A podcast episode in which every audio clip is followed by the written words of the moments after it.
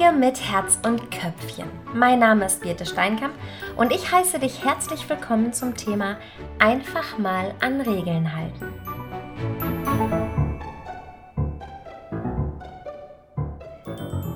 Eine ganz aktuelle Situation bringt mich auf das Thema für diese Folge. Ich war am vergangenen Mittwoch zu Gast beim WDR in der Show Nicht dein Ernst mit Jürgen von der Lippe und Sabine Heinrich. Coole Menschen übrigens. Ähm, als Krönung saß da auch noch Nelson Müller als Promigast und es ging ums Thema Mahlzeit. Es war eine Show, ähm, in der dann rund um das Thema Essen so ein paar Dilemmas besprochen wurden, wie zum Beispiel, ist es okay, Bekannten ungefragt Ernährungstipps zu geben oder muss ich eigentlich alkoholisierten Gästen den Autoschlüssel abnehmen? Ähm, aber davon wollte ich gar nicht erzählen. Es war ein anderer Satz, der mich an diesem Tag sehr zum Nachdenken gebracht hat. Auf der Rückfahrt sagt mein Mann nämlich zu mir, sag mal Birte, wir waren jetzt aber auch so die Einzigen, die sich da komplett an die Regeln gehalten haben, oder? Und ohne jetzt irgendjemanden anprangern zu wollen, möchte ich euch mal ganz neutral erzählen, wie er darauf kommt. Also ihr könnt euch vorstellen, dass man beim Fernsehen wenig dem Zufall überlässt. Und darum bekam ich vorher natürlich auch so ein umfangreiches schriftliches Reglement. Da ging es unter anderem um Kleidung. Die sollte weder schwarz noch weiß sein, keine grellen Farben oder gar Neontöne und nicht klein gemustert. Da die Sendung erst im November ausgestrahlt wird, waren außerdem auch ähm, so zu sommerliche Outfits wie kurze Hosen oder, oder kurze Blümchenkleider tabu. Ähm, dazu sollte das Outfit auch nicht zu feierlich sein, sondern eher leger. Eine andere Regel war, dass jegliche private Gegenstände in der Garderobe bleiben sollten. Ich habe mich also schweren Herzens, aber ganz artig auch von meiner Handtasche getrennt, bevor es ins Studio ging. Und ein besonderer Hinweis, es wurde wirklich ein paar Mal betont, war ähm, auf Fotos, Selfies und Autogramme unbedingt zu verzichten. Denn dann könnten Dritte, also wenn wir diese Bilder ähm, veröffentlichen, dann könnten Dritte zu leicht den Eindruck äh, bekommen, dass sich beim WDR nicht an Handlungsempfehlungen der Bundesregierung zum Thema Abstand halten gehalten würde. Wir stecken immer noch mitten in der Corona-Pandemie und niemand möchte hier einen falschen Eindruck erwecken. So, dazu kam, dass wir Corona-bedingt auch nur zehn Publikumsgäste und damit so eine ganz kleine übersichtliche Gruppe waren. Jeder von uns wird definitiv im Bild erscheinen. Ich persönlich muss wirklich sagen, fand diese Regeln, die wir da bekommen haben, jetzt ziemlich einfach einzuhalten und es hat mich auch nicht groß überrascht. Und als wir so auf der Rückfahrt sind und mein Mann zu mir sagt, ist dir das überhaupt aufgefallen? Ähm, da gehe ich so in Gedanken den Tag nochmal durch. Und dann fällt mir ein, da war dieser Gast im schwarzen Poloshirt. Ihr erinnert euch, kein Schwarz und nicht so sommerlich. Schwarzes Poloshirt. Ähm, nicht regelkonform verhielt sich also auch die Dame im kurzärmeligen Sommertop. Und dann sitzt da noch die andere Dame im knallgelben Shirt. Ihr wisst noch, keine Knallfarben. Ein Knaller aber war, die Aufnahme war gerade ein paar Sekunden beendet, da zücken alle Gäste plötzlich ihre Smartphones, ähm, die waren da tatsächlich gänzlich verboten und machen Fotos und Selfies. Alle außer uns. Wir haben uns ja dummerweise an die Regeln gehalten. Ob sie jetzt noch nach Autogrammen gefragt haben, weiß ich nicht. Mir ist das im Studio selbst gar nicht so sehr aufgefallen. Da war ich irgendwie mehr mit mir und äh, mit dieser aufregenden Situation beschäftigt. Aber jetzt so im Rückblick stimmt mich das wirklich nachdenklich. Warum haben sich so wenige von uns an diese paar Regeln gehalten? Warum steht das, was ich selbst gerade möchte, wonach mir ist, für viele so sehr im Vordergrund und erst danach kommt, ich passe mich an? Da gibt es die Begriffe Individualismus und Kollektivismus. Beim einen stehe ich selbst im Mittelpunkt, es zählen meine Bedürfnisse und mein Wohlgefühl. Beim anderen steht das Wohl der Gruppe, also der Gemeinschaft an erster Stelle. Besonders asiatische Länder leben dieses Prinzip ähm, des Kollektivismus. Nun hätte ich natürlich auch gern ein Foto mit Jürgen von der Lippe gemacht oder Nelson Müller auf meinem Unterarm unterschreiben lassen. Ich bin aber gar nicht auf die Idee gekommen, weil es durch eine Regel ausgeschlossen war. Das war halt einfach tabu. Punkt. Ja, nun halte ich mich sowieso ganz gern an Regeln, was man ja von mir als Kniggetrainerin auch so erwartet. Das heißt aber keineswegs, dass ich sie nicht auch mal breche. Also ich kann auch so eine kleine Schummeltrine, so ein kleiner Rebell sein. Ähm, aber, aber nur, wenn das niemand anderen in Gefahr oder in Verlegenheit bringt. Nun denn, im Studio habe ich, hab ich jetzt einfach den kürzeren gezogen. Ich habe sozusagen verloren. Im Gegensatz zu den anderen Gästen kein Promi-Selfie, kein Autogramm, kein Erinnerungsfoto. Für mein Leben, für meinen Seelenfrieden, für mein Gewissen und auch meine moralischen Vorstellungen aber habe ich gewonnen. Haus hoch. Nicht, weil ich jetzt mal wieder die artige Vorzeige-Regeltante war, sondern weil ich die Entscheidung getroffen habe, ich halte mich an die Regeln, die hier für alle gelten, egal was mir gerade selbst am liebsten wäre. Und soll ich euch was sagen? Ich habe es überlebt. Gut sogar. Denn ich bin mir und meinen Werten treu geblieben. Nun gibt es Situationen oder eine Art von Regelbrechen, in denen wir uns nicht gleich untreu uns selbst ähm, oder unseren moralischen Ansprüchen gegenüber vorkommen. Situationen, die wir mit einem Auge wegzwinkern. Ich würde es eher Schummeln nennen. Mit acht statt sieben Teilen an der Expresskasse stehen, äh, sich mit dem Studentenausweis günstiger ins Kino schummeln, für die Kinder mal flunkern, krank feiern, obwohl man gesund ist so zwei bis dreimal laut wissenschaftlichen Studien machen wir das durchschnittlich am Tag. Und wie für jede Verhaltensweise gibt es auch für die Schummelei viele wissenschaftliche Studien, Überlegungen und auch Veröffentlichungen. Zum Beispiel, versuche immer ausreichend zu essen und zu schlafen. Sind wir hungrig oder müde, neigen wir eher zu Verstößen. Man kann sich auch selbst überlisten, wenn man zum Beispiel äh, zu Beginn der Steuererklärung oder bei einem Bewerbungsschreiben versichern muss, dass die Angaben wahrheitsgemäß sind, anstatt erst am Ende, dann ist man ehrlicher. Man verpflichtet sich quasi selbst. Das bedeutet, dass man sich einfach vor einer Situation nochmal klar machen kann, hey, bin ich jetzt eigentlich nur für mich alleine hier oder mache ich das, damit es allen hier in der Runde gut geht? Und schon ist das Bewusstsein dafür so ein bisschen geweckt. Ähm, das gleiche gilt, wenn Personen vor einem Test aufgefordert werden, an die zehn Gebote zu denken. Das funktioniert übrigens auch bei Atheisten. Welche Rolle dabei das positive Selbstbild spielt, belegt eine Studie von 2013 äh, an der kalifornischen Universität Stanford. Die Forscher sagten zu den Teilnehmern, bitte betrügen Sie nicht. Sie schummelten trotzdem und fühlten sich durch dieses Verb, bitte betrügen Sie nicht, gar nicht angesprochen. Die Aufforderung, seien Sie kein Betrüger, hingegen funktionierte. Nicht einer schummelte. Das alles trifft zu, wenn ich nur mich betrachte. Aber es gibt ja auch noch mehr Menschen auf der Welt. Wenn wir im Moment über Regeln sprechen, dann kommen wir auch um die Corona-bedingten Regeln und Handlungsempfehlungen nicht umhin. Fällt euch auch auf, wie viel da diskutiert wird? Über Sinn und Unsinn, über die eigene Meinung, das Recht auf Freiheit und Individualität? Ich habe mich bei den Maskengegnern schon sehr früh gefragt, warum macht ihr nicht einfach das, was offensichtlich für alle zusammen am besten ist? Egal, ob ihr selbst es für hilfreich haltet oder nicht, einfach nur, weil es euch jemand sagt oder euch jemand darum bittet. Ich kann ja den Sinn gern hinterfragen. Ich kann Masken auch blöd finden. Ich kann mir auch einbilden, dann schlechter Luft zu bekommen.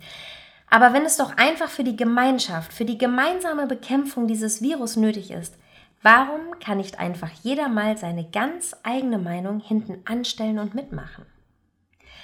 Auch wenn ich es selbst ähm, für unnötig halte, könnte ich ja im Sinne der Gemeinschaft mitmachen, mich anpassen, kollektiv handeln. Die Quintessenz aus dem Trotz der Gesellschaft sind jetzt Sanktionen in Form von Bußgeldern. Wen wundert's? Ah, mir fielen so viele Beispiele ein. Ähm, Beispiele, in denen ich mich ärgere, wundere, ich weiß es gar nicht, dass sich Menschen so ungern an Regeln halten. Also manchmal fällt es allen ganz leicht. So, ein Handballspieler zum Beispiel versteht auch, dass er den Ball beim Fußball nicht fangen darf. Dass die Herz 10 beim Doppelkopf höchster Trumpf und beim Skat eher unwichtig ist, können wir auch hinnehmen. Aber das Einhalten von Zusagen und Terminen, erst die Menschen aus dem Bus aussteigen lassen, bevor ich einsteige, das Smartphone im Kino ausschalten, sich in einer Reihe hinten anstellen, das stellt irgendwie viele Menschen in ihrem Alltag vor eine große Herausforderung. Obwohl es doch für alle das Beste wäre, eine gemeinsame Handlungsbasis zu haben. Gerade im sozialen Miteinander ist es so, dass Regeln und wir sprechen ja hier noch von ungeschriebenen Regeln, nicht von Gesetzen. Wir sprechen von freiwilligen Selbstverständlichkeiten, dass die den Alltag erleichtern. Vorausgesetzt, jeder hält sich dran. Und zwar nicht für sich selbst, also aus moralischer Sicht gern auch das, aber in erster Linie für ein funktionierendes Miteinander.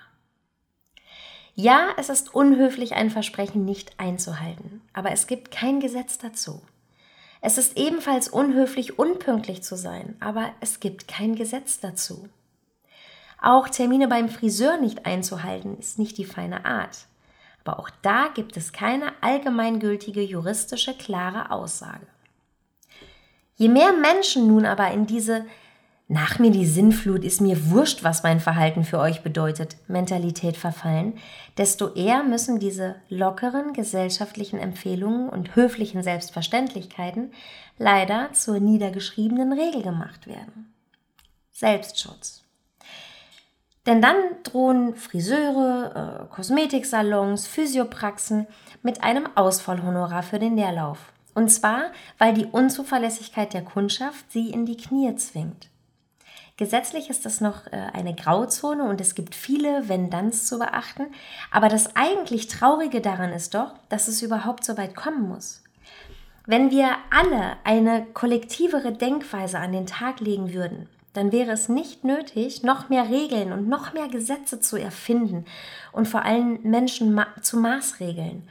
Ähm, ständig regen sich Leute darüber auf, dass Deutschland so wahnsinnig bürokratisch ist.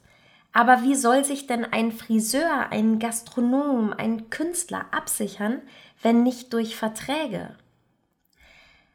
Das nur mal so als Gedanke, wie weit es führen kann, wenn wir nicht einfach freiwillig ein wenig mehr aufeinander achten und die ungeschriebenen Regeln unserer Gesellschaft ähm, auch hochhalten.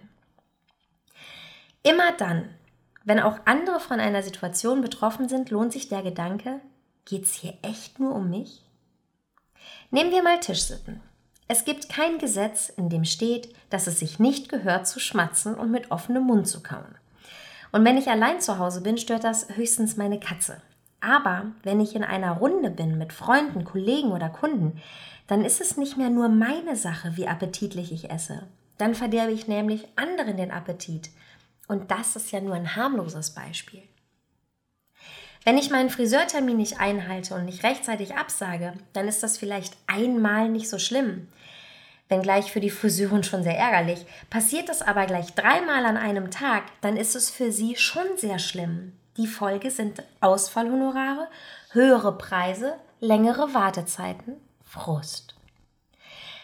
Wenn ich nur mein Selfie mit Jürgen von der Lippe gemacht hätte und ich hätte es veröffentlicht, dann hätte es vielleicht geheißen, hier guck mal, die beim WDR, die halten sich auch nicht an die Abstandsregeln. Ein paar solcher Situationen und zack ist der Shitstorm da. Manchmal hat so ignorantes Verhalten auch wirklich fatale Folgen. Nehmen wir mal den Hund, der frei rumläuft und den Radfahrer im Park zum Fallen bringt. Na klar ist eine Leine für den Hund nicht das Lieblingsaccessoire, aber auch hier steht doch das Wohl der Gemeinschaft an erster Stelle. Oder es sollte an erster Stelle stehen. Oder nehmen wir den Banausen, der die Rettungsgasse auf der Autobahn zum eigenen Vorteil nutzt. Aber das wird ja mittlerweile zum Glück teuer bestraft. Fakt ist, dass wir in unserem Tun stets ein Vorbild für andere sind und uns das nicht immer klar und bewusst ist. Wie lax nehmen manche Eltern die Schulpflicht und ähm, melden das Kind am Tag vor den Sommerferien krank, um den teuren Flug oder den Stau zu vermeiden. Und was lernt das Kind? Regeln sind wurscht. Du kannst dir nehmen, was du willst, wann du es willst und was das für andere bedeutet, das ist uns doch egal. Eine echt großartige Basis für ein gutes Sozialverhalten, oder? Regeln, ob nun ausgesprochen oder unausgesprochen, bedeuten für jeden Einzelnen erstmal Einschränkungen, ein Verlust des eigenen Willens, ein Zurückstecken. Vielleicht bedeutet es sogar, einen Nachteil zu haben. Aber ist das immer so schlimm? Da fallen mir auch so typisch deutsche Touristen ein. Habt ihr da auch gleich Bilder im Kopf? Es ist so deutsch, so deutsch, dass wir auf einer Butterfahrt auf dem Rückweg gefälligst auf unserem Platz sitzen. Der ist ja schließlich von der Hinfahrt mit dem durchgekauten Kaugummi schon markiert. Und dass wir Liegen mit den Handtüchern besetzen. Ab 5 Uhr morgens trotz des Schildchens bitte keine Liegen reservieren. Auch so eine Sache von Rücksichtslosigkeit. Wenn sich nun aber jeder daran halten würde, keine Liegen zu reservieren, dann wären doch auch immer Liegen frei. Also ein gutes Miteinander funktioniert nur, wenn alle mitmachen. Und äh, am besten keiner wirklich, wirklich arg schlimm und ignorant aus der Reihe tanzt. Ah, ich habe da so eine ganz romantische Vorstellung von einer Welt, in der es für jeden okay ist, sich an Regeln zu halten und einfach auch mal zurückzustecken. Sogar an Regeln, die vielleicht im ersten Moment für einen selbst gar keinen Sinn machen oder die einen kleinen Nachteil bedeuten. Man sagt immer, Kinder brauchen Grenzen und Regeln, um sich in der Welt zurechtzufinden und überhaupt ein Gespür dafür zu entwickeln, wie weit man gehen darf. Und ich denke, das können wir Erwachsenen uns auch mal wieder ins Gedächtnis rufen. Uns mal wieder daran erinnern, dass Regeln uns nicht ärgern wollen, sondern dass sie irgendwas einfacher, leichter machen. Nun habe ich im Laufe dieser Knigge-Folgen immer mal wieder erwähnt, dass Knigge selbst gar nicht der Regelonkel war, für den ihn heute alle halten. Anstatt von Regeln ähm, spreche ich da auch viel lieber von Empfehlungen. Das klingt weniger streng und das ist auch viel mehr in seinem Sinn. In seinem Buch über den Umgang mit Menschen heißen Kapitel zum Beispiel über den Umgang zwischen Gast und Gastwirt, über den Umgang unter Eheleuten, über den Umgang zwischen Menschen von verschiedenem Alter. Es geht ihm also nie um die Regeln im Gasthaus, die Regeln in einer Ehe oder die Regeln zwischen den Generationen. Er versuchte schon im 18. Jahrhundert ein gutes Miteinander auf Verständnis füreinander aufzubauen, auf Achtsamkeit, Rücksicht und äh, auf gegenseitigen Respekt. Sich mal in die Lage des anderen versetzen, sich selbst zurücknehmen, nicht nur auf sein Recht zu pochen und nicht nur zu schauen, wann geht es mir gut. Ich weiß, aus vielen Richtungen hören wir im Moment viel häufiger, Vergiss dich nicht selbst bei all dem Stress. Denk an dich, tu, was dich glücklich macht. Wer dich nicht nimmt, wie du bist, ist es nicht wert, ein Freund zu sein. Und das ist natürlich auch irgendwo wichtig, seine eigenen Bedürfnisse nicht zu vergessen. Aber aus all diesem Denk auch mal an dich wird irgendwie ganz schnell ein Ich denk nur noch an mich. Also lautet mein Appell, mein Fokus für dich heute, Versteh die ungeschriebenen Regeln der Gesellschaft. Was braucht deine Umgebung gerade, damit sich alle wohlfühlen? Halte dich an Regeln, auch wenn sie nicht in erster Linie dir nutzen. Sie haben irgendeinen Sinn und vielleicht schützen sie sogar Millionen Menschen vor einem Virus. Wer weiß. Sei doch mal total verrückt und akzeptier einfach, wenn andere Regeln aufstellen. Einfach mal nicht diskutieren, kein Drama draus machen. Hinterfrag es ruhig, kritisch, aber nicht ignorant. Zugegeben, eine kleine Herausforderung, aber es lohnt sich. Für deinen Frieden und für den um dich herum. Und damit entlasse ich dich in die nächsten zwei Wochen. Ich bin gespannt, was du mir berichtest, wenn du Lust hast. Schau doch ab und an einfach mal in meine Instagram Story. Da geht es in den nächsten Tagen nämlich auch um Regelonkel, Schummeltrinen unnütze Regeln und die, ohne die es so gar nicht geht.